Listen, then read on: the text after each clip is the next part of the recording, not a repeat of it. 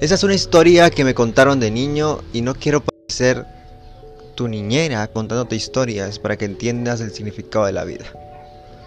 En esa historia se relatan a un grupo de ranitas que iban saltando, saltando y saltando. Y ya conocerás ese típico salto de las ranitas, así como el típico grito o cuando corremos cuando a muchos les da miedo. En fin, esas ranitas iban saltando y saltando hasta que una de ellas cayó en un agujero profundo. Las demás ranitas empezaron a rodear ese agujero. Cuando se percataron que la ranita que había caído empezaba a saltar, luchando por salir. tras varios intentos, la ranita no se acercaba ni siquiera al final o a la salida del agujero. Entonces las ranitas que estaban arriba empezaron a gritar, no lo intentes, ahí quédate, ya no saltes, no lo vuelvas a intentar porque jamás vas a poder salir de ahí, ese es tu destino.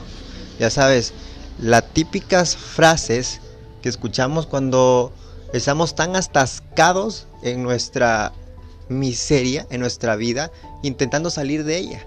Y que las personas que supuestamente deberían apoyarnos nos están jodiendo la vida con comentarios como estos.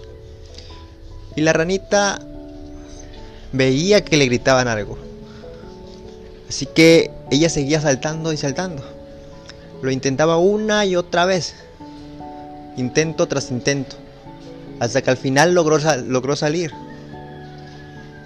Salió y todas las ranitas quedaron sorprendidas.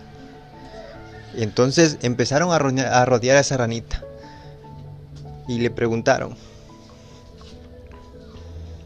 ¿por qué seguías intentando si te gritamos que no podías? ¿Por qué lo seguías haciendo si te desanimamos? La ranita no entendía lo que decían, pero contestó, yo no escuchaba lo que me decían porque soy sorda. Yo pensaba que, o pienso, que ustedes trataban de animarme, diciéndome que lo intentara una y otra vez más. Y esta es la lección de los oídos sordos. Por más que te griten, te avienten piedras en tu camino, por más que te quieran en el fondo de ese agujero profundo, trata de no oír esos comentarios y cámbialos a comentarios positivos. Creo que vale más cambiar un comentario, unas palabras por algo positivo, que quedarse con esas propias palabras negativas. Esta historia la obtuve hace ya tres años. Desde entonces me la he guardado para mí y para las personas cercanas. Pero justo el día de ayer que decidí hacer el primer podcast de desarrollo personal, me di cuenta que me gustó tanto la aprobación y no simplemente en Spotify, donde tenemos ya activada la cuenta, sino que también,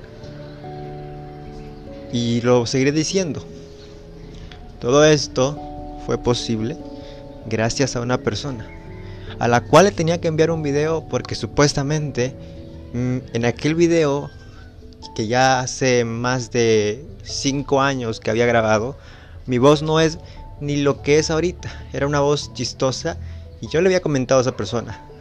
Y le había dicho, te voy a enviar el video para que te rías un poco de mí. Sí, para que te rías un poco de mí descubriendo cómo era mi voz. Lamentablemente no encontré ese video. Lo seguiré buscando. Pero gracias a esa búsqueda encontré otro video que era un video que había grabado acerca del Día, del, día del Padre. Ese video me gustó tanto porque lo volví a escuchar y fue entonces cuando tomé el micro, tomé mi teléfono y empecé a contar una historia que me recordó, que me recordó ese, ese video. Y cuando yo grabo un podcast, o solía grabar un podcast, tenía que repetirlo una y otra y otra vez hasta que el audio hasta que las cosas que yo quería decir se escucharan correctamente. Pero con ese podcast que grabé el día de ayer, fue un solo intento. Y me di cuenta que no necesito de un guion, que no necesito de estar leyendo algo para contar una historia.